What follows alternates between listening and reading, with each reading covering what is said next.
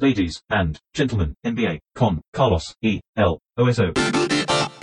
Señoras y señores, bienvenidos a otro episodio de este podcast en el que acostumbramos a hablar de la NBA con Martino Simani. ¿Cómo estás, Oso? Fantástico. Vamos a tratar de eh, abordar la mayor cantidad de temas en el menor tiempo posible. Esto es algo que se podría decir en cualquiera de nuestras emisiones y en general no lo conseguimos. Por supuesto. Pero esta va a ser la excepción, Oso. Sí, sí. Así que vamos a empezar hablando de los Game 7, de los dos partidos 7 que tuvimos, los dos juegos 7 que tuvimos, que me parece que siempre son como un género aparte. Es- Absolutamente.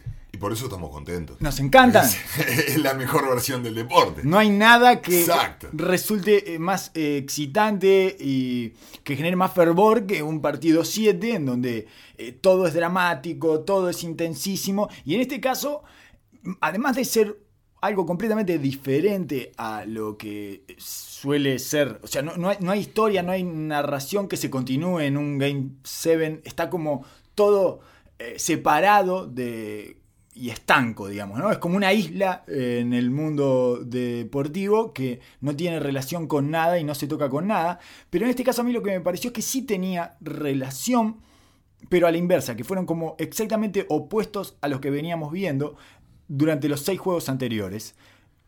Eh, por ejemplo, ¿no? Empecemos por el caso de Denver-Utah, que me parece el más claro, que es que eh, lo, o sea, lo único que se mantuvo dentro de la normalidad fue Jokic anotando, Gobert impactando el juego eh, atrás y a veces adelante, etc. Eso, eso se mantuvo como dentro del encuadre habitual. Pero después eh, no, no pudieron, nadie pudo anotar en ese partido, en, una serie que venía siendo de un goleo altísimo, de un score altísimo, y, y que justamente el problema venía siendo el opuesto que era- no se podían defender, no conseguían defenderse en ningún caso y terminaron 80-78, que es un score de eh, un partido del este eh, de playoff de la década del 90. Absolutamente. ¿No? Absolutamente. Y el estilo también. El estilo. se- no solo cerró, se, se- se corrió poco, se tiró. eh, creo que en, situaciones. eh, creo que era de lo habitual que estábamos experimentando en la serie, pero con un gradito de tensión e intensidad que se levanta y que esos tiros ya pasaron de ser difíciles a ser prácticamente imposibles. Y lo que generalmente, por lo cual eh, yo te digo que estoy contentísimo, es porque volvés un poco a, ese estado de, de ni- de- de niño y de hincha, de fanático. A nosotros nos gusta mirar mucho la- las sutilezas de los partidos, las tendencias y los caminos, y eso un poco se queda de lado. Y lo que empieza a pasar que la tendencia en el juego 7, cada uno se va volviendo un poco a su naturaleza y a su lugarcito que le queda cómodo, y las sugestiones de la presión te hacen probablemente volver a tus, a tus tendencias naturales. Y en los dos casos reinó el caos, además. Mucho caos. Los cierres fueron tremendamente imprecisos y Absolutamente. eh, un cúmulo de errores para los lados. Bueno, el cierre de, de Utah y, y Denver es increíble. La última secuencia esa en la que no pasa nada, pero pasa todo, digamos, ¿no? Que es, eh, bueno, un- una... Y, to- y todas las malas decisiones juntas, ¿no? Es como que el, el prototipo de la tensión. Exacto. Es lo que podemos definir como tensión en el básquetbol fue eso, esa- esas tres jugadas consecutivas. Para mí es como un gran triunfo del básquetbol como deporte, justamente porque demuestra que es el único de el único el único deporte o, o por lo menos el más eficiente transformando eh, una serie de errores e imprecisiones en una maravilla, en una cosa hermosa y bella de ver, esa secuencia final donde pierde la pelota Mitchell, salen para el otro lado, erra una bandeja a Craig y creo que Ahí eh, terminé, eh, creo que esa fue la última vez en la que cambié de opinión acerca de con quién me quedo, si con Craig o con O'Neill. me había pasado a Craig a último momento y... Salvó O'Neal. No, Sí, quiero O'Neill, quiero. O'Neill, quiero O'Neill, quiero O'Neill, no lo quiero a Craig. Y van para el otro lado y termina tirando... Bueno, Gobert nunca lo ve a Mitchell, que estaba solo, en- por lo tanto se la da a Conley y salen para el otro lado, termina dando a Conley un triple que le hubiera dado el partido, la serie, y sale de adentro. El triple es una maravilla de los dioses del básquetbol en modo comedia de enredos, pero que no le quitó ni un poquito de épica. Para nada. A ese Porque final. aparte venías, ve- venías viviendo un partido así de entreverado, o por lo menos de ineficiente ofensivamente, Y eso como que terminó de darle el mismo hilo conductor que hubiera sido extrañísimo que se hubieran iluminado los dos equipos en las últimas Sí. cuatro posiciones. Sí, claro, claro. Porque un poco la irrealidad de los números de esta serie se mantenía en lo que habíamos hablado el episodio anterior, de la calidad y la eficiencia de estos dos eh, inhumanos Sí, que claro. mantenían a todo el mundo por encima, que es mucho lo que pasa en estos playoffs. Si alguien agarra la bandera y sobre todo el líder del equipo es el que asume, y todo el mundo eleva, su, eleva sus niveles de, de eficiencia por la tensión que le quita ver a uno de tus compañeros llevar la, el- el- la lanza. Sí. Pero a su vez pasa a la inversa, ¿no? Cuando, cuando el líder está, está nublado, o por lo sí. menos poco eficiente, porque en realidad Murray siguió tirando los tiros que estaba haciendo imposiblemente durante la serie, Sí. y esta vez le tocó errar. Sí, y después sobre el final se apartó para que Jokic tomara el partido y quizás eso fue lo que le terminó dando. Quizás esa- esos son los pasos de madurez que hemos visto en un equipo y otro, y que son dignos de resaltar, ¿no? Exacto, sí, sí, sí. Eso Sabía- no era inesperable de Murray hace un año. Sabíamos que Murray era un tipo rachero, que lo había agarrado en la buena y ya este, esta había sido Sí, ninja, para, ninja, ninja. para despegar. Nivel ninja, nivel eh, monje Shaolin en su último año, en su año de egreso, Me, digamos. me pas- me pasó eh, personalmente que esperaba un partido bueno de él, muy bueno de él, y que cada vez que erraba decía, hasta la próxima la mete, porque lo sentía en esa racha. Es como que me deja en esa idea de que, bueno, no va a errar nunca No va a agarrar más, más, este claro. muchacho. Porque es de esos, de esos tipos que además cuando empiezan a encestar parece que no hay nada que se pueda hacer del otro lado para evitar que to- anote. Todos los tiros parecen bien balanceados, que la diferencia la saca de cualquier manera, no importa lo que esté haciendo la defensa, el tipo termina tirando un tiro que parece difícil, pero en el momento que lo decís, ah no, sacó la ventaja tranquilo. Sí, sí, sí. Nunca parece atorado y bueno, ya al final ya se atolondró, ¿no? Entró en la, rat- Sí. en la, en la bajada y... Era y- todo una, una calamidad tras otra y en realidad terminó definiendo ese partido Jokic que tiene sentido también y, y con todo tipo de herramientas. En realidad su último tiro es un posteo. O sea, muy old school además, todo, Sí, ¿no? sí, sí. muy fuera de los cánones actuales de la NBA. Un posteo lento con doble giro y lo hace bastante a menudo Jokic. eh, ese, ese tiro, ese medio gancho, lo tiene bastante trabajado después de, de girar dos veces, digamos, ¿no? Después de hacer Sí. dos up and under eh, en uno.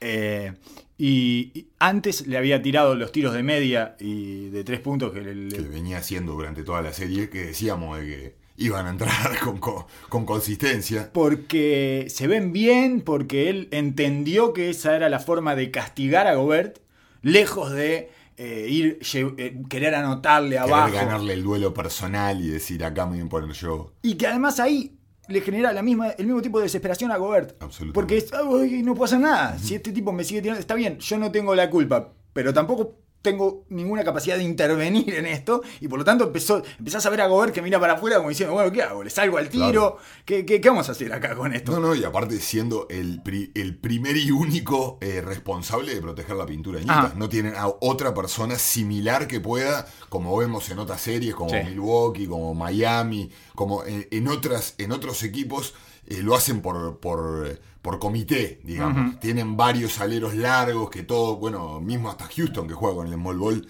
pero que tira... Sí, a Covington, a PJ Tucker, Exacto, empiezan a tirar viaje y manotazos. Harden. Pero bueno, Utah me parece que Gobert siente, siente esa presión de ser el arquero, digamos, del equipo.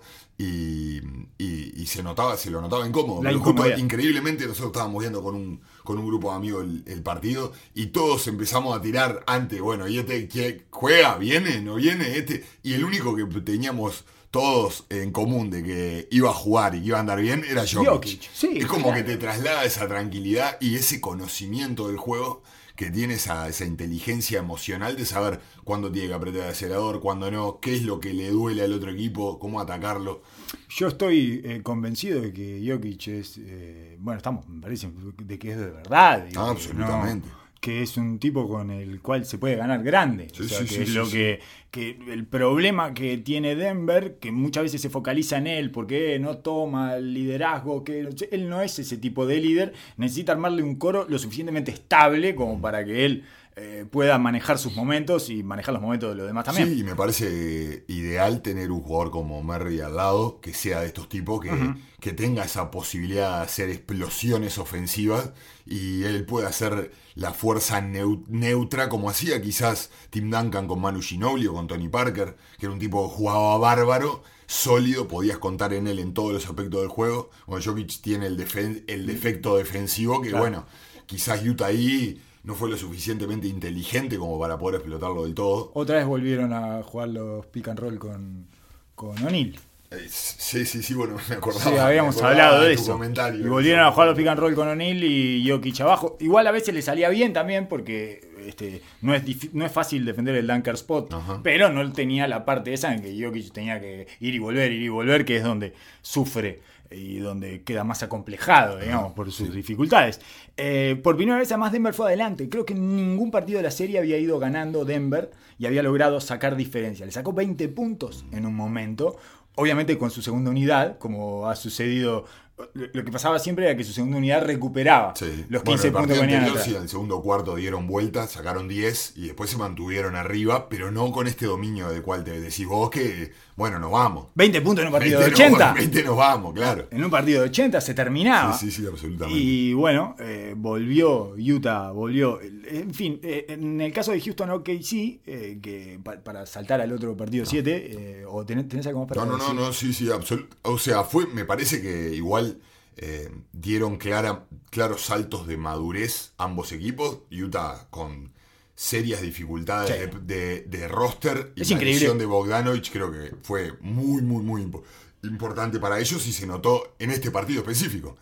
Bogdanovich es de esos tipos de que es una gotera, pase lo que pase en el encuentro, y creo que lo, lo sintió a rajatabla. Creo que el- la llegada de Harris también le extendió la, la rotación a Denver. Sí, sobre, to- sobre todo para poder pararse. Claro. Para poder pararse en defensa, para Claro. poder, para tener algo que haga eh, sentido, ¿no? Que tenga sentido, así lo decimos en Y español. incomodar un poco a Mitchell en ese, en ese suerte de gloria y sueño despierto que, que estaba viviendo. Creo que fue disruptivo los minutos que estuvo en cancha y era otra, otro, otra, otro tipo de perfil de jugador del cual tirarle. Y creo que eso puede haber influido en, en el resultado final. De hecho, cerró con él. Cerró con Harris porque tiene mucho más sentido el- Claro. ese quinteto. De eso que hablabas vos, de que habían jugadores que no se estaban pudiendo parar ante la dificultad de lo, del, del, ma- del manejo, no solo que tenía Mitchell, sino que tiene Utah Sí. o tenía Utah en el perímetro. Eh, no, no es momento de hacerlo, ¿verdad? Porque todavía sigue en playoff, pero capaz que. Y, y- y probablemente tenga una situación un poquito más cómoda como para entrar en juego, pero. Eh, es probable que tengamos que hacerle el velorio a las piernas de Millsap.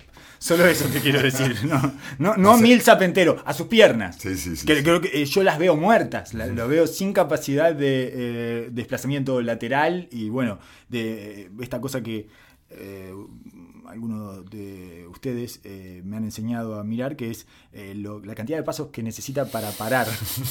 la cantidad de pasos que necesita para Es parar, volver, como Iguodala, como Sí. le pasa a Iguodala también, que necesita dos o tres pasos para frenar. Eh, la frenada es, es delatora. La frenada. Absolutamente. Ahí se ven los años. Más allá de las canas, Exactamente. ese es el, el lugar a ver. Bueno, Houston y OKC eh, tuvieron el, el cambio de cuerpo de Harden, ¿no? Harden y Dort.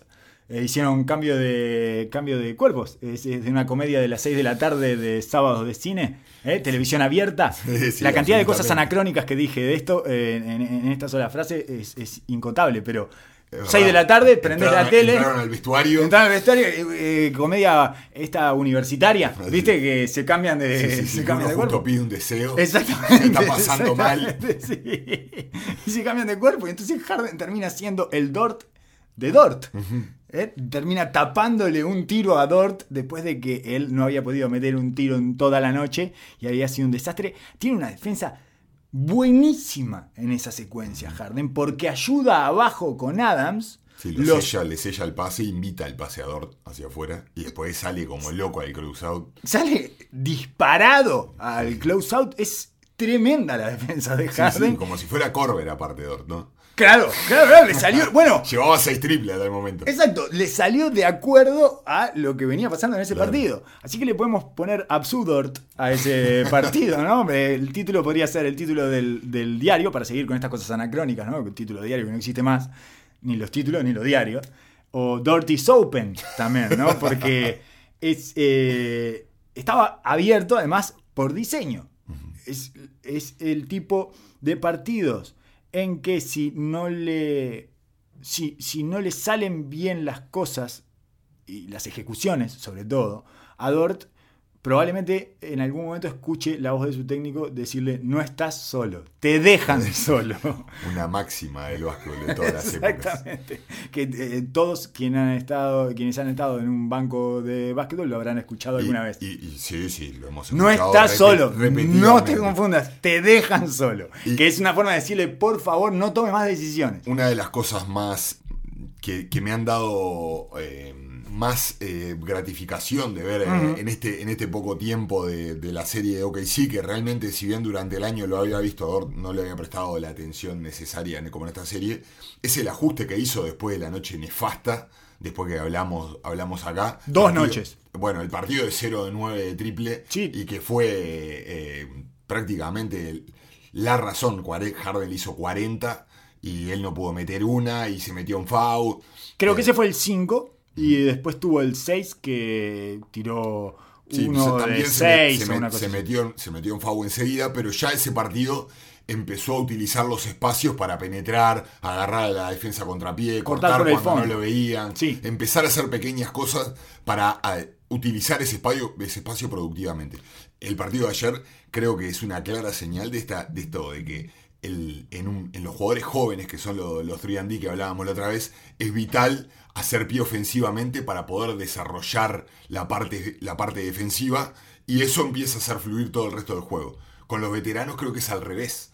Creo que e- eso empieza a jugar cuando vos no, te- no estás pudiendo pararte atrás, que supuestamente a vos te contratan para hacer eso. Claro. Empieza a afectarte la cabeza, porque so- cuanto más viejo sos, más jugás con la cabeza, y eso empieza a afectar tu tiro. Está muy bien eso, eh, la teoría de que el- los jóvenes 3D se construyen desde el 3 y los veteranos Exactamente. 3D se construyen desde el D. Exactamente. Y esta, este- fue una serie bastante clara. Él em, agarra un par de ba- bandejitas del partido anterior y hizo lo mismo. La primera pelota que agarra va fuerte al aro y con eso se va sintiendo un poco más cómodo y puede ser más agresivo, puede aguantar un poco más, más el, ese- esa ansiedad que te viene.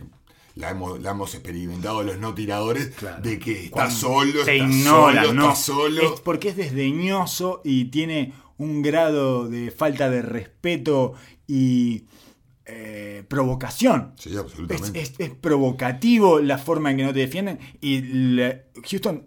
Es obsceno. sí, Es la- obsceno el, el hecho de, no solo el hecho de la falta de respeto hacia vos como jugador, sino de tirarte el partido arriba. Sí, claro. No solo vos como tirador que están diciendo, ah, vos no la metés, no, No, la metés. no. Es simplemente, no, todo esta serie, todo esto que está pasando acá, Es va a depender tuya. de vos. Sí, y es culpa tuya Es y culpa estás tuya. dejando a todos tus compañeros tirados. Exactamente. Y entonces vos cargas con una sobrepresión que además no estás acostumbrado a llevar Y- porque no es tu función, no, es tu lugar. rol. Exacto. Y, y por eso me parece, me parece muy. Bueno, no sé, no sé si fue idea de él, si obviamente lo tienen que haber coachado. Creo que la presencia de Chris Paul de- puede haber.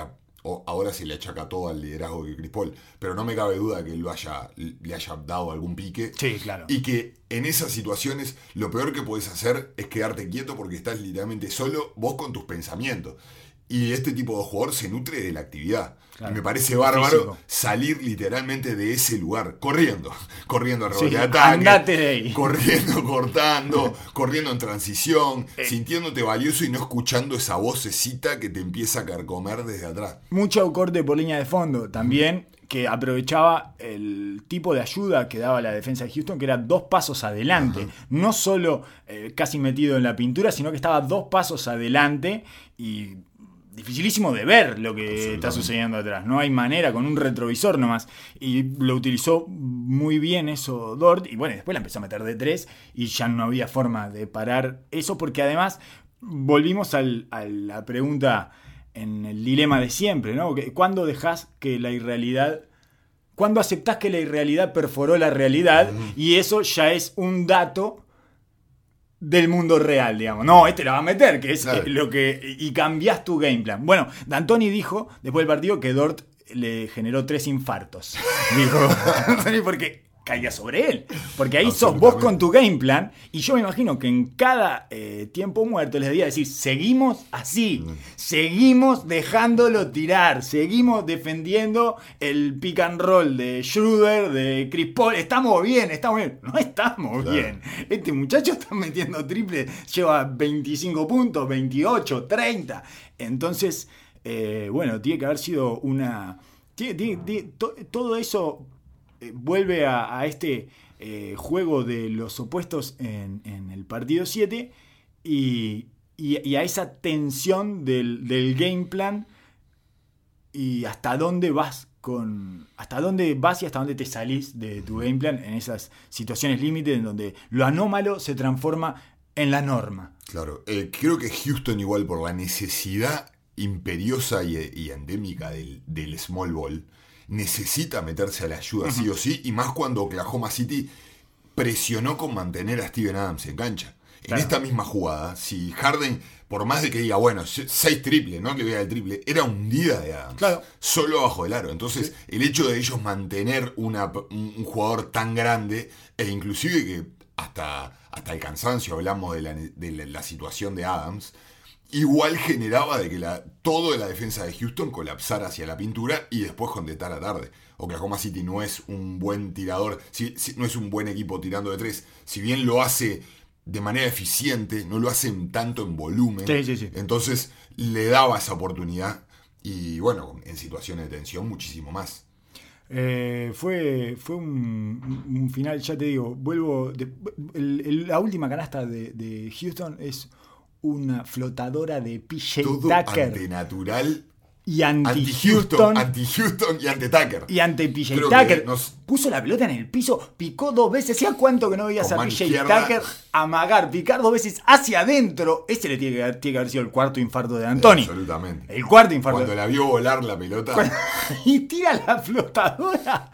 PJ Tucker tirando una flotadora. Debe hacer cinco temporadas que no vemos tirar una flotadora a PJ Tucker. Y esa es la última canasta de Houston para pasar a ganar. Se dio eh, todo como al revés. Bueno, eh, esa fue la situación. De hecho, termina fallando un mid-range shoot. eh, adentro de la pintura, incluso. Chris Paul. el tiro de él. El tiro de él, Yéndose hacia atrás. Increíble. Es- un, dolo- un dolor por Chris Paul. Sí. Lo seguimos defendiendo hasta el cansancio. Totalmente, y se quebró. Y sí, se sí, quebró entiendo. después. Impresionante. Porque estoy seguro que en su cabeza ya se había hecho toda la Ajá. película, cómo los iba a dejar Ajá. afuera, lo que iba a decir en la conferencia Sí, de prensa, sí, todo, sí, sí, todo. sí, sí, completo. sí, sí, porque esa cabeza de eh, navegador del resentimiento, digamos, del capitán del resentimiento parado en su barco del resentimiento, ya había visto tierra. Tierra, Absolutamente. tierra a la vista, tierra a la vista, había gritado y, y vamos, y nos, nos paramos en la isla del resentimiento, nos abrazamos todos acá y se le escapó de una manera insólita. Lo- los tuvo, los tenía, estaban completamente desnorteados y bueno, eh, lo sacaron adelante eh, de una forma eh, increíble porque otra vez, eh, capaz que yo estoy exagerando y estoy forzando un poco la cosa, pero la sensación que me había dado hasta acá era que Oklahoma no podía encontrarle la vuelta a la serie, ¿no? Eh, que fue lo que pasó con Denver. Denver pasó una serie en la que nunca le encontró la vuelta a la rosca y... y Sobrevivió. otra vez. 100%. Vamos a mantenernos ahí y, y vemos que, que vemos, vemos vemos. cómo nos No salvamos. vamos a encontrar ninguna solución a nada. nada, no tenemos ninguna solución. Vamos a tratar de aguantarnos. Y esta, esta venía siendo al revés. Oklahoma no encontraba soluciones, encontraba partidos ganados. Momentos. Vamos a llegar al clutch. Si llegamos al clutch, ganamos porque nosotros somos los genios del clutch, los reyes del clutch. En los últimos dos minutos ellos tiran ladrillo y nosotros la metemos y ganamos. Llegaron al clutch. Y pasó lo que ellos decían. Ellos tiraron ladrillo. Totalmente. No totalmente. Pero entonces finalmente eh, termina sobreviviendo Houston. Que no era el que venía sobreviviendo. Era Oklahoma el que venía sobreviviendo. Y termina sobreviviendo Houston a este partido 7. Por eso me parece que, que bueno, que en algún, algún momento vamos a tener que hacer una especie de catálogo de partidos 7 y ponernos a mirar cómo son los partidos 7 con respecto a su propia serie. Porque después los vemos sueltos también. ¿no? Y no volvemos a ver la serie y qué venía pasando. Nos da por ver partidos 7 No, sueltos. y aparte, lo interesante de esto es que pasa una temporada y ya nos olvidamos del contexto. Y es, pasó aquel equipo, este equipo era mejor que el otro. Y no Exacto. sé si era Sí, mejor que sí, el sí, otro. Sí, sí, sí. sí. Esto otra vez nos remarca eso. Ajá. Pasó ese momento, quizás sobrevivió ese momento. Y el otro equipo venía siendo mejor, vino siendo mejor las cosas, tenía un mejor plan, lo ejecutó mejor. Y por dos, tres detalles, o quizás Sí. por esa característica de no largar el hueso, Ajá. pero la- en la sensación nos quedamos todos de que Oklahoma City, entre comillas, merecía ganar este partido. O era El que partido. teníamos la camiseta puesta. No, creo que el partido, pero en la serie, de todas maneras, eh, hiciste comillas cuando dijiste merecía. Quiero aclarar eso porque no, no hablamos de, me- de merecimientos en general. No, acá. no, no, no, no, Por eso era una forma de expresarlo. Estoy pensando que me parece que en la serie venía dominando Houston y que Oklahoma sobrevivía, Sí, sí, pero en el partido 7 sobrevivió Houston. Sí, claramente Pero sobrevivió me Houston. me- Sobrevivió de una forma anómala, sobrevivió de una manera eh, que cuestiona todas sus certezas y axiomas. Pero me parece que Houston venía, eh, Oklahoma City no le venía encontrando la vuelta a la serie en cuanto a lo táctico. Emocionalmente creo que Oklahoma City estaba mejor parado que Houston, inclusive hasta cuando estaba abajo. Oklahoma City. Creo que Houston, eh, hasta que vuelve Russell Westbrook, se sentía en absoluto dominio de la, de la serie. Y en el, en el partido que le empata la serie de Oklahoma City, empiezan a plantearse todas las, las dificultades que tenía Houston. Y es la, es la fragilidad que ya encuentra un equipo de, de D'Antoni y de Harden. Y de Westbrook de jugando Westbrook, contra su antiguo equipo que no pudo hacer pasar de una primera ronda durante tres temporadas seguidas. Todos estos factores me daban a, a entender de que si bien yo entiendo lo que la parte eh, Sí, este- eh, esta- estratégica de una serie, la parte emocional claramente en el, el timón o el empuje lo estaba metiendo Oklahoma City. Yo hubiera apostado por OKC. Si hubiera tenido que apostar, si hubiera tenido que poner plata, Yo hubiera creo apostado. que el, el mundo del básquetbol estaba hinchando por OKC. Porque además eh, la presión que tenía Houston era espantosa. Era ridículo o alivio. No había nada en el medio. no, había, no había gloria. Sí, sí, Solo sí, el peor ridículo, pero ridículo de. Uh, te vas a tener que ir a esconder a un búnker durante estos dos meses. Porque si vos te vas de Oklahoma y Oklahoma logra pasar por primera vez la primera ronda de los playoffs el año que vos te fuiste con él, vos jugando del otro lado, eh, es escandaloso, escandaloso. Si es probable que vaya Adam Silver a tocar de la puerta y te diga, disculpa, ¿me devolvés ese MVP que te dimos hace unos años? Claro. Entonces, eh, fue, me- en algún punto me generó también eh, como una satisfacción piadosa que hayan salido. Un alivio. Sí, sí, sí, sí, sí. Ya me estaba poniendo incómodo cuando a alguien le va tan mal y queda tan expuesto, me termina poniendo incómodo. Bueno, estos sí juegan contra los Lakers, ¿no? sí, Está, sí. bueno. ¿Y cómo la, y cómo la ves esa? Es rarísima. Es extrañísimo, como, no veamos. todos los mundos de, como todos los mundos de Houston, ¿no? Exacto. Ta, vamos a entrar en otro momento a, a, a meternos en esa serie de lleno. Me parece que necesitamos algo, algún tipo de información visual. Para eso, los partidos que hemos visto durante la temporada regular, Houston fue cuando pasó al, al small ball fundamentalista. De los primeros partidos que tuvo fue contra los Lakers y los pasaron por arriba. Pero ahí estaba la sorpresa, el envión de ahora somos esto raro que nos Pero encanta. Puede etcétera. llegar a ser sumamente interesante ver unas- un equipo de macro ball contra un equipo de micro ball. Divertidísimo. Espectacular. Sí, es como poner a, a pelear eh, una araña y un tigre de bengala adentro de una jaula. Es ese tipo de, de, de estupideces que a uno se le ocurre. de, ¡Ay, se pelean eh, Superman y la hormiga atómica! Ese tipo de cosas, digamos. ¿Quién gana? Y bueno, ahora lo vamos a poder hacer. Es un experimento de ese estilo. Em, llegué tarde al, al este, Oso, muy tarde llegué al este, tan tarde que no sé si voy a llegar a ver seriamente a Milwaukee. O sea, Uh, ya capaz- tenés miedo que se te vaya, que se, que se desaparezca y se desintegre antes que lo veas. Exactamente. Pero llegué, ¿está? Entretenidísimo.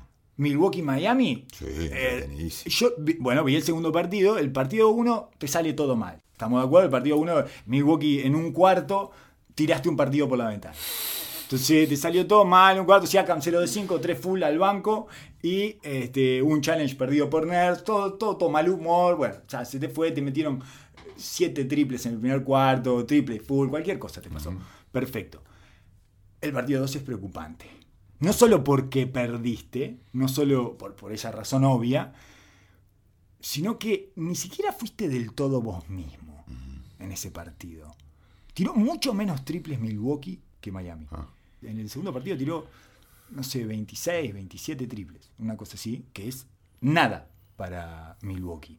O sea que ni siquiera consiguieron generar el tipo de circuito que a ellos más o menos, eh, bueno, lo que hablamos, ¿no? Que a ellos le sirve para agarrarse de su sistema. Es, perdemos por el sistema, ganamos con el sistema, ¿está? Pero nos alivia saber que cuando perdemos es, bueno, es, es lo que tiene este sistema. A veces falla, tiene una, dos fallas cada cinco o seis partidos y lo perdemos. No hubo eso, están completamente fuera de su eje, completamente fuera de su forma de jugar al básquetbol. Un equipo que justamente se caracteriza por sostener siempre lo que veníamos hablando hasta ahora, ¿no? No sé, me, me parece que. eh, Te voy, a, te voy a- ¿Puedo hacer un microcuento para resumir el primer Contame tiempo? todo, me encanta. Uh, Solo un microcuento para resumir el primer tiempo del partido 2 de Milwaukee. Estábamos tan perdidos que nos rescató Bledsoe. Este es el microcuento. y muy descriptivo. Excelente. Los rescató Bledsoe en el primer tiempo, anímicamente, eh, forzando, atacando y tratando de sacar cosas para que cambiara un poco el estado de ánimo. En el segundo tiempo se prende Middleton, pero siempre parece como un esfuerzo individual de alguien que está como enojado con la situación y dice, voy a tomar esto eh, por mis manos. Y todavía no te pude mencionar a Giannis. Que todavía no pudo ingresar en la serie. No pudo meter ni un poco de su esencia en la serie. Vos no Absolutamente neutralizado. No puedes ir 0-2 y que Giannis no haya sido Giannis. De todas maneras hizo 29-14. En el, entre el tercer y el cuarto cuarto del segundo partido empieza a, a forzar un poco más. Ah, Pero estoy eh, absolutamente en desacuerdo que haya metido su, su impronta en el juego. Eh, Está no, bien. Lo, no lo logró hacer en ningún momento. E inclusive calories. uno de los, uno de los, de los gran- de las grandes razones que, que pienso de que en el partido 2 dejan ir, eh, dejan ir el partido, es que Yanis no la toca, no lo involucran, empie- empieza a anotar, anota un rebote de ataque después de una bola que da vuelta y tiran tres tiros seguidos. Mete una bandeja de sistema, un hundida prácticamente Sí. de sistema saliendo de un timeout por la rotación. Ajá. Mete un goal foul forzando ya nueve abajo o siete abajo eh, contra todo, a la marchanta, chocándose todo y que hace un foul. Y eh, eran jugadas así, descolgadas, pero en las posiciones que marcan el juego, Sí. ni siquiera llegaba a tocarla. Sí, sí. Ni siquiera llegaba a tocarla. Hoy se, se armó una discusión enorme porque Richard, Richard Jefferson habló de que él era el Pippen, de que él necesitaba su Jordan y bueno, toda esa ida y vuelta. Sí. Y hay cierta parte de eso, de que fue verdad en la actitud y en la manera en la Ajá. cual no solo él eh, se plantó ante las situaciones difíciles, sino que el equipo reaccionó cuando no ven y ni lo buscan. Y empieza, viene Middleton picando la bola y ya derecho, como si fuera eh, Premini, ya se ponía de espalda y ya quería generar del poste medio, o Bledsoe agarrando la bandera a él, y situaciones rarísimas. Pero a mí eso me parece una respuesta, una reacción a la pasividad, A la pasividad de de claro. Me Y- parece y, la pasividad de Budenholzer para meter a en Vamos el- a darle crédito a Miami que la pasividad de Giannis va en de que le sacan la, la esencia de Giannis y que la esencia de Milwaukee es no variar eso. Entonces Ajá. él se siente impotente a, a que le cierren los caminos, Sí. ya sea en transición, porque lo están haciendo muy bien. Sí, sí, esa, esa pared para contenerlo en transición se la han sacado prácticamente. Y, y una vez que él trata de jugar ese mismatch desde el codo, desde el tiro libre, ve manos por todos lados, diferentes defensas, le tiran diferentes de estímulos, que es lo que habíamos hablado en la previa. Tipos más móviles, tipos Sí. más fuertes, tipos más duros, le, le hacen un, un par de FAU duros, y él claramente está mostrando esa beta que psicológicamente todavía no está por encima de, esa- de esos ajustes. Ajá, sí, no se puede imponer ante las dificultades eh, casi imposibles de resolver desde su técnica o desde sus eh, virtudes. De todas maneras, me parece que también hay una co- como una especie de fade out de Giannis en el en, en el tiempo que tiene la pelota en sus manos. Por, por cuestiones eh, sensatas y de lógica específicamente, eh, jugando, haciendo jugar cada vez más de grande y jugando pick and roll como coordinador y ese tipo de cosas, pero eso muchas veces lo termina dejando fuera de algo que tenía eh, habitualmente, que era una cantidad de tiempo la pelota en sus manos, incluso con los errores, pero le permitía, le- exacto, el uso, le permitía ir generando esa energía como para, eh, bueno, me choqué tres veces, pero a la cuarta los paso por arriba, y, y entonces le achicaron el margen de error con eso, o sea, no, no queda tan, no, queda- no quedan tan expuestas sus debilidades, pero se retrae del partido baja sus errores, pero se retrae del partido. Es más eficiente, pero no sé si quiero En que sea más eficiente. Exacto, pero no sé si quiero más que sea más eficiente. Te voy a contar esto en cómo cambió mi tipo de ansiedad con Giannis. Se ha invertido en un giro de 180 grados. Lo que me pasaba habitualmente con Giannis en playoff era que yo pensaba, por favor, ¿cuándo va a parar de chocarse contra todo este muchacho? No puede forzar tanto. ¿tá? Esa, esa era mi ansiedad con Giannis hasta eh, estos playoffs.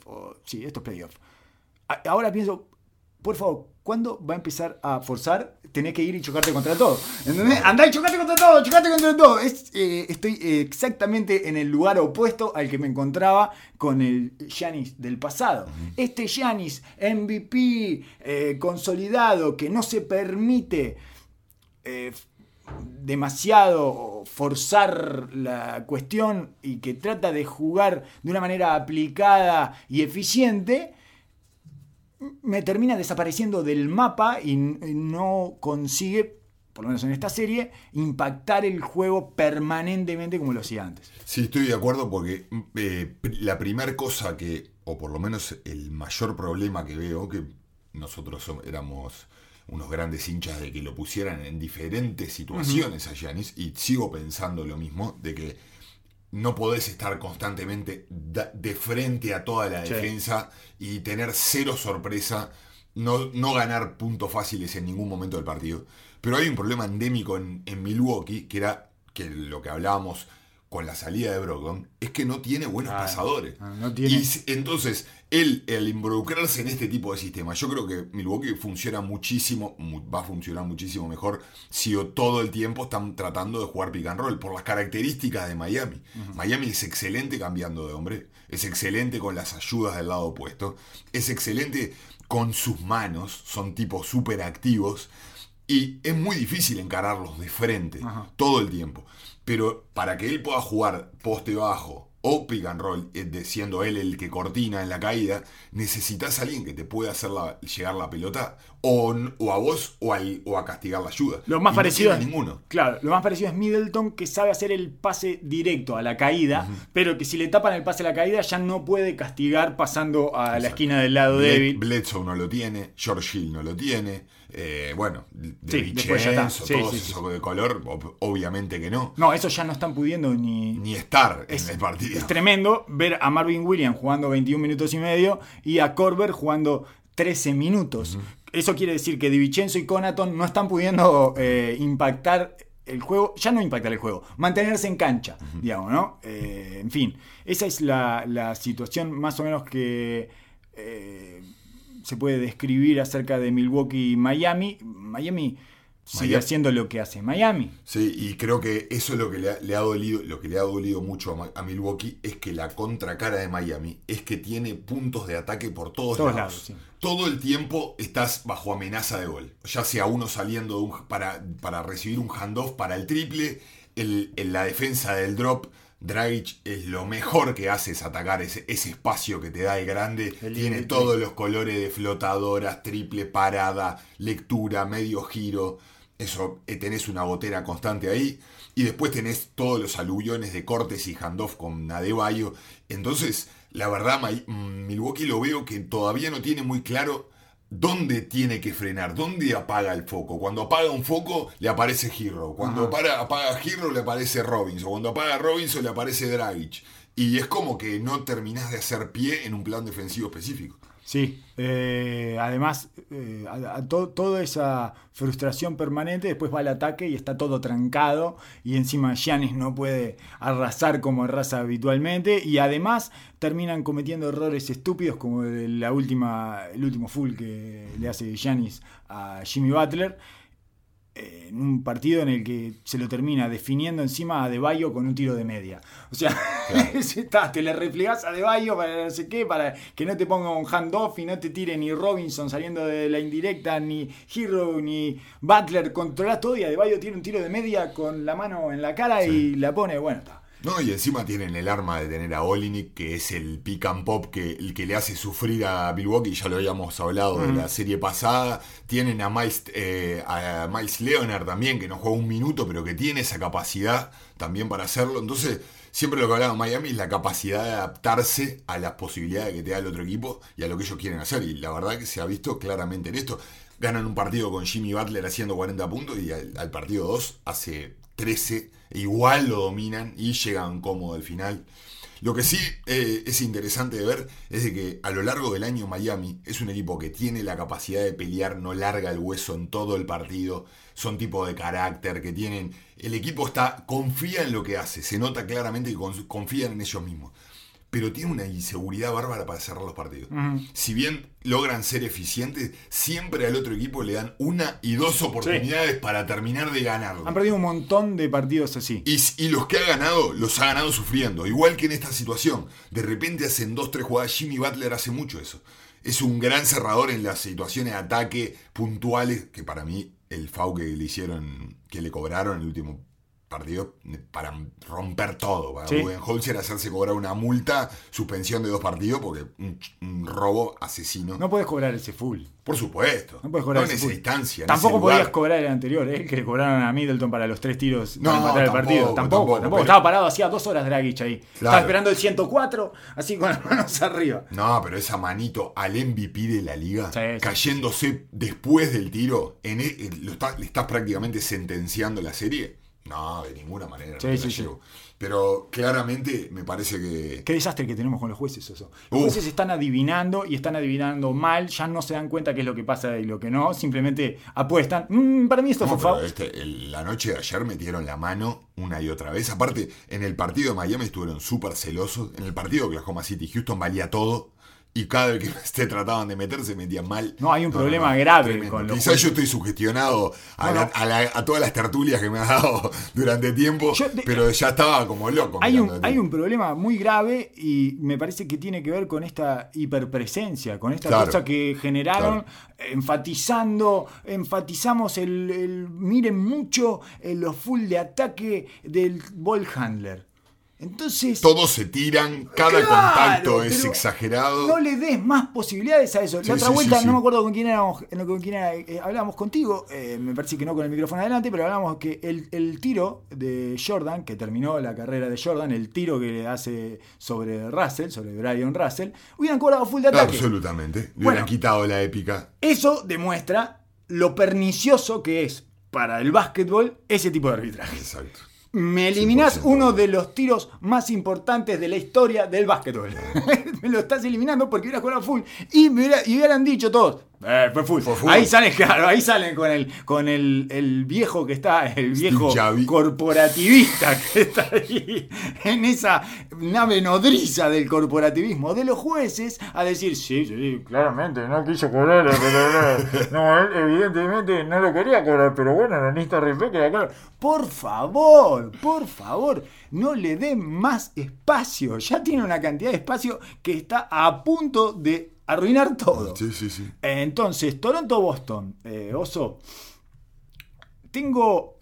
eh, estoy mirando, por, por supuesto, a través del lente que, de los lentes que vos me diste para verlo, entonces no puedo eh, percibirlo de otra forma.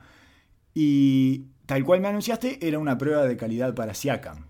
Que la está perdiendo de manera abierta. Alevosa. Y, sí. Muy flagrante. Y, y triste, probablemente. Sí, claro. No está pudiendo, no lo doblan, casi no lo doblan. No está pudiendo en el uno contra uno contra nadie, ni contra Smart, ni contra Jalen Brown. Me impresiona más lo de Jalen Brown, porque Jalen Brown no se pudo parar en defensa en, en el Mundial.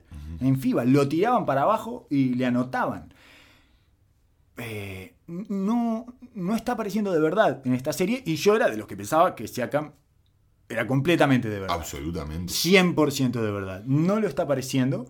Eh, quizás sea el golpe en la frente que eh, genera el- la última vuelta de tuerca en su carrera. Todo ha venido siempre muy ascendente y fácil. Quizás tenga que eh, caer, rodar por abajo de, para abajo de la ladera y volver a trepar.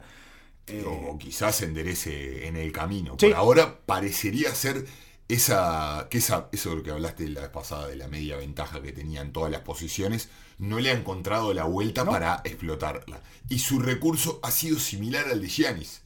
Dámela acá que voy al poste y le pongo el, le pongo eh, le tiro el chasis arriba y em, trato de hacer esa el, eh, ese explotar ese, ese lugar que es muy eh, básico, instintivo en el básquetbol. De, medio te quiero pasar por arriba, dame, Mm. quiero solucionarlo rápido. con mucha ansiedad. Exacto. Tremendamente ansioso además. Entonces, y bueno, habla también de la, del proceso de que la ha hecho, que ha sido extremadamente ascendente, y el lugar diferente que te pone cuando sos el 1 y sos el 2 de un equipo, o el 3 de un equipo. Sí, y- Totalmente distinto. Y ahora que sos el uno, pero además estás rodeado de eh, jugadores cuyo eh, punto en común podría ser que todos hacemos mucho, pero ninguno consigue hacer lo suficiente. Exacto. digamos, ¿no? Estamos todos haciendo mucho y forzando un poquito todos nuestra marcha y respondemos bastante bien en ese tenor, en ese, en ese clima, pero este es el momento en que no parece suficiente. Quizás con un triunfo, quizás esto te lo da vuelta un triunfo y te cambia un poco, das vuelta a la tierra en la cabeza y te empieza a brotar, empiezan los brotes verdes, digamos, ¿no? Pero eh, a, a mí me parece que finalmente si los dos enanos no consiguen, además, en, encestar los triples difíciles que suelen tirar, no sé cómo va a hacer Toronto para ganar. No se me ocurren formas, más allá de que tengo una hipótesis acerca de lo que puede hacer Nick Nurse en el futuro inmediato, que es hoy, ¿verdad? Estamos hablando de esto. Seguramente cuando ustedes escuchen esto, eh, estará en curso o ya habrá terminado el juego 3 de Toronto y Boston. ¿Y qué ves? ¿Qué Y- ves en el oráculo? Jugar sin grandes. Claro. Jugar sin grandes. Mark, Porque eh, afuera Mark y afuera Ibaka y por lo menos cambiarle... También.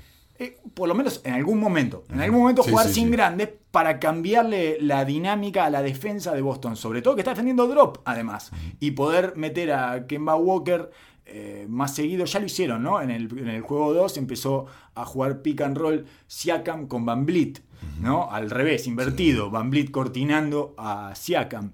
Y lo hicieron un par de veces, pero después te entran a cambiar entre ellos, etcétera, y tenés siempre al grande que no le no lo defienden al grande.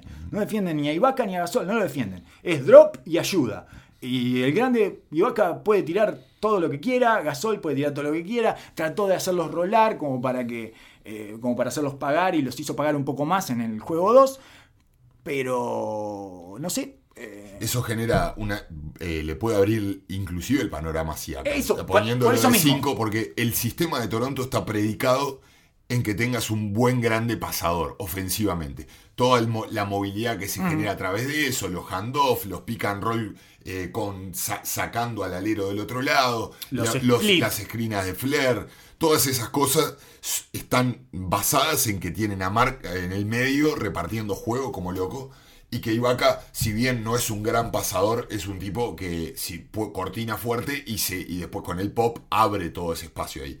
Esa puede ser una manera de ponerlo así a Cam de 5 y ser un 5 ágil, largo, que se mantenga en el ida y vuelta, que pueda acelerar y agarrar goles, eh, situaciones en transición y le saque toda esa presión en el juego, el medio juego.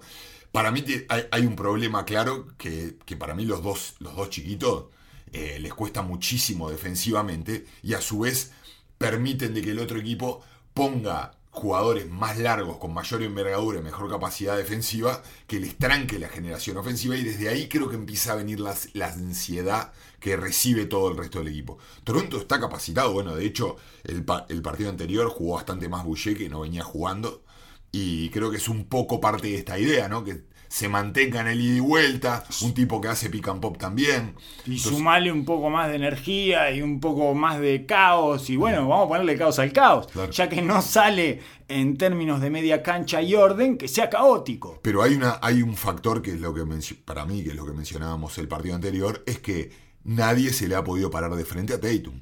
Y cuando un equipo siente de que tiene un arma dominante, como lo que pasaba con Cuba el año pasado, es extremadamente poderoso para todo el resto de la estructura del equipo. Sí. Lo hablamos siempre.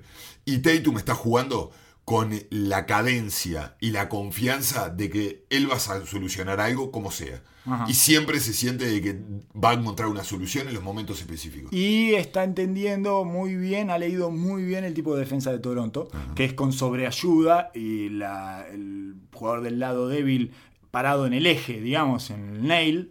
Y entonces ha hecho muchos pases de gancho para el lado débil, saliendo del pick and roll y dejándole triples a Smart.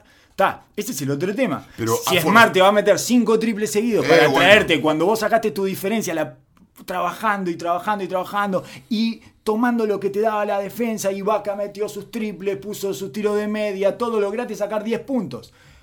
Y te lo traen con 5 triples seguidos de Smart. Claro, pero es- eso puede suceder. El tema de que si vos, tenés a Tatum que sabés que te cierra el partido, sabés de que va a ejecutar y te termina ganando el partido con, con la presencia de él.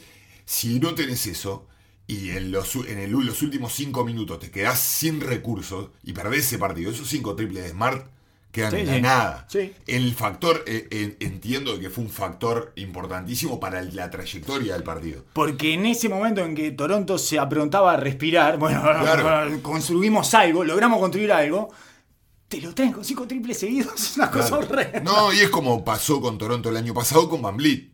Vos venías remándola, sabías de que tenían a Leonard que te iba, te vacunaba como sea, o cada vez que le ibas a dar una chance, él te traía el partido. Pero cuando vos lograbas superar eso con esfuerzo y con coordinación y con una racha positiva, cosa, venía Van y te clavaba tres bombas de 9 metros y te- se te caía todo porque sabías que te estaba esperando el otro nene para liquidarte. Entonces me parece que si le, le van a encontrar una vuelta a esta serie, alguien se le tiene que parar adelante y ahí encontrar una solución a Tatum. Primero y principal. Después se puede empezar a desengranar Ajá. todo lo otro. Sí, sí, sí, sí, perfecto. Y bueno, y ver cómo logran resolver el, el ataque para... Bueno, no sé, capaz, capaz que es solo una cuestión de ejecución y que tienen que empezar a meter esos tiros difíciles, pero cada vez que el margen de error se vaya achicando, o sea, Cada que vez va a ser más difícil Eh, lo que desemboque. cada vez es más complicado que los enanos metan esos tiros complicados. Y Sí, tuvieron sí. dos o tres de esos tiros saliendo del pick and roll, eh, doblando la esquina. Los tuvieron y son tiros que pueden meter tanto Lauri como Van Sí. y no los metieron. Sí, sí, sí. de- eh, ahí es donde hablábamos de lo que le afecta la defensa y la, versatilidad y tamaño que le está presentando Boston Sí, sí. en el perímetro a, a- al- a la situación, al perímetro de Toronto. Pero sobre todo, Boston le ha sacado los puntos fáciles a, Tor- a Toronto y se ha quedado con poquitito, con poquitito. Entonces, la- las posibilidades que pueda agarrar en transición, tiene que volver a correr, tiene que vol- volver a ser agresivo y esa energía trasladarla quizás a puntos fáciles de segunda oportunidad, ya sea en rebote ofensivo o en robos, que es una de las especialidades de su equipo. Y encontrar algo, algo sólido eh, en la media cancha, que tiene que ser Siakam. Sí. Tiene que ser Siakam. Ajá. Eh, Lauri va a meter, va a meter tiros difíciles, todo, pero siempre todos esos, esos pequeños satélites que se encuentran ofensivamente tienen que girar alrededor de un sol. No tengo. eh, qué lindo eso que dijiste. Me Oh. encantó. Me encantó y Es tenemos que cerrar con eso. Claro, claro. Tenemos que, Ah. tenemos que cerrar con eso. Y no tenemos tiempo para hablar de una hipótesis aislada que tengo que me parece que en un novio un poco lo agarran de Gil. Solo eso te quiero decir. Mirame Contame, eso. contame. Mirame eso. Todos, por todos le hacen el truquito. Todos le hacen el truquito. Kemba Walker le frena de Ah. golpe cuando sale de la indirecta y se lo lleva puesto. Es robotesco, es lo que hablábamos el otro día. Es, es- es buenísimo, pero es robotesco. Smart le, le fuerza un poco el, el lanzamiento y mueve la pata y estira Se y a ver si le saca. Y se lo saca. Y Tatum eh, le amaga y se le mete abajo. Todo le hacen el truquito. En el cuarto cuarto, fíjate, hay una, hay una secuencia de cuatro o cinco posesiones donde Todos dicen, me toca a mí, le voy a hacer el truquito a Nunovi. Déjame esta que le hago el truquito a Nunovi. Y le hace el truquito y comió en todas. En todas. Entonces, a mí me gusta Nunovi. Me parece que tiene una. Ha mejorado. Muchísimo. Defiende bien, además. Es buen defensa. No con los chiquitos. No lo vamos a hacer navegar cortina, muchachos. No, no, no, claro. Vamos a cambiar directo. No Claro. lo hagamos pasar por este momento incómodo. Claro. Si está metiendo 60% de triple, Ajá. nos está dando una vida bárbara. Pero la navegar cortina hoy en día en la NBA no es para cualquiera, ¿eh? No, porque Navegar cortinas directas. tienen todos los trucos. Te tienen, regalo. tienen todo. Los, los- es insoportable. Los están bravísimos. Es insoportable. Todo el tiempo te están tirando un truquito. Es una cosa infumable. O sea, no, no Esto hay. es consecuencia de lo que este- veníamos hablando recién. Si sé de que vamos a ir a la cámara y algo vas a ver, Eh, y, y son te puntos- salto, te tiro la cadera para atrás y gratis te voy a agarrar. Claro, exactamente. Pobre, no, no me había dado cuenta. Paren de hacerle los truquitos, no, y paren de hacer, paren. Yo eh, después del tercero le pego una piña en la nuca a uno, ¿eh? así, derecho. Bueno, derecho. la de Fau, pero. Claro. Ah, bueno, vas a tirar tres tiros, ¿qué más tomás? Pa. Qué bueno, lindo. no, me parece que. volvimos, volvimos abajo a la aro. cantina, a la Volvimos cantina. abajo del aro para sí, terminar. Sí, sí, desde la cantina, amigos, terminamos este episodio. Eh, espero que hayan llegado hasta acá y que lo hayan disfrutado. Será hasta la que viene. Chau. NBA the Telehicamente con Colos Tanko, Emotin Osimani. Dopcast. Come forward, the arbitrary dad.